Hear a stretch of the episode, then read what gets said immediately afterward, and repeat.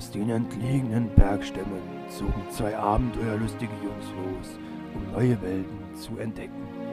Ein langer Weg steht bevor mit vielen Gefahren, denen sie trotzen müssen. Als Proviant reichen ihnen Rohesser, Niona und Bier. Ziel der Reise ist die Saat der guten Laune zu streuen und zu verbreiten. Auf dem Gipfel des sagenumworbenen Berg des Bieres. Wie bei Mutter Natur sollen für eine humorvollere Welt die Pollen der Geselligkeit in die Nasen der Asthmatiker gelangen.